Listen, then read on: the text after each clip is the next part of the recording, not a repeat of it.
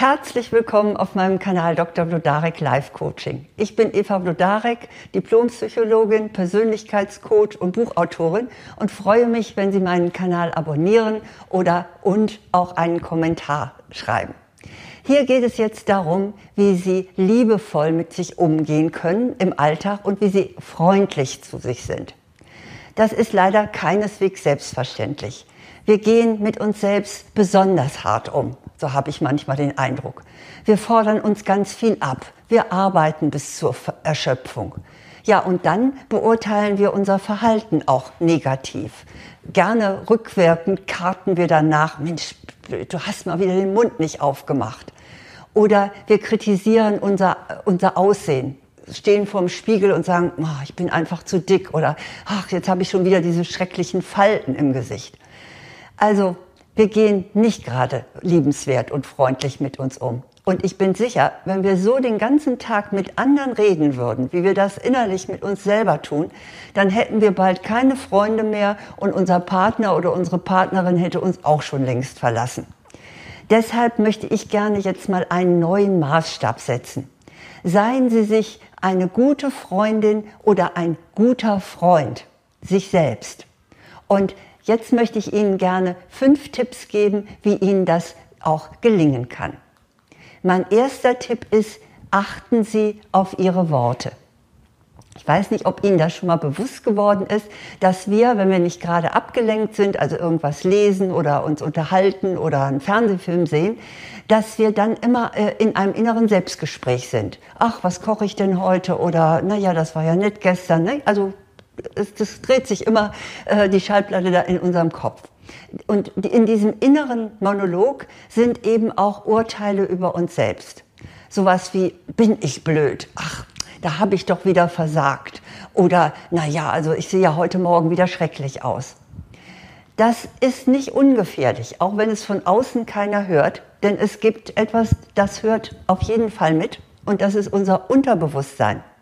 Und der Erfolg beziehungsweise die Folge, wenn wir immer so negativ über uns denken, ist, dass wir einfach mangelnde Selbstsicherheit haben.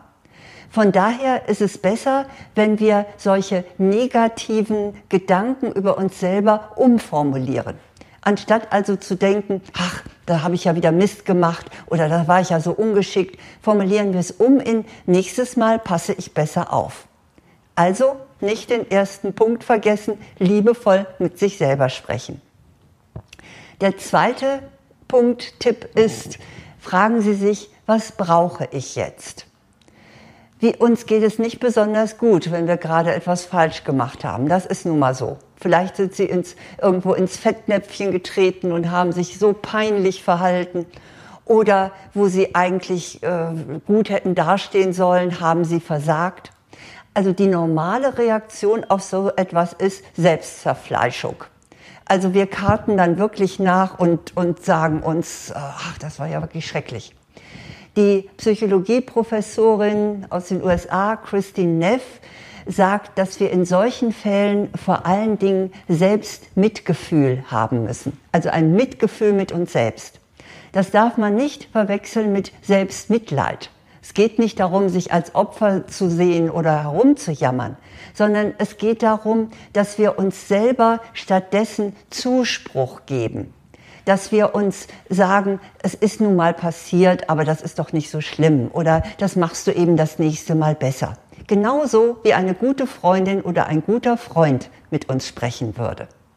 Mein dritter Punkt ist, loben Sie sich. Das kommt viel, viel zu kurz. Und wie oft denken wir, wenn wir was richtig gut gemacht haben, ach, das ist doch selbstverständlich. Oder vielleicht auch äh, sagen wir, das kann doch jeder oder jeder. Nein, eben nicht. Gerade, dass es ihnen leicht fällt, zeigt, dass es ihr Talent ist. Andere würden sich dann vielleicht richtig schwer damit tun.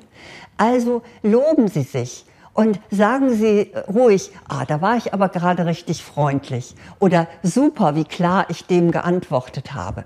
Sie können auch gerne äh, abends mal, so kurz vorm Schlafengehen, äh, den Tag Revue passieren lassen und überlegen, was habe ich denn alles gut gemacht.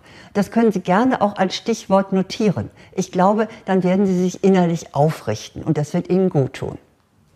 Ja, apropos gut tun, das vierte ist, tun Sie sich etwas Gutes. Wir sind oft so eingespannt und sind so im Stress, dass wir gar nicht darauf kommen, uns mal auch ein bisschen etwas Schönes zu gönnen. Ich rate Ihnen jetzt, verwöhnen Sie sich doch mal. Überlegen Sie, was ist für Sie ein kleiner Luxus?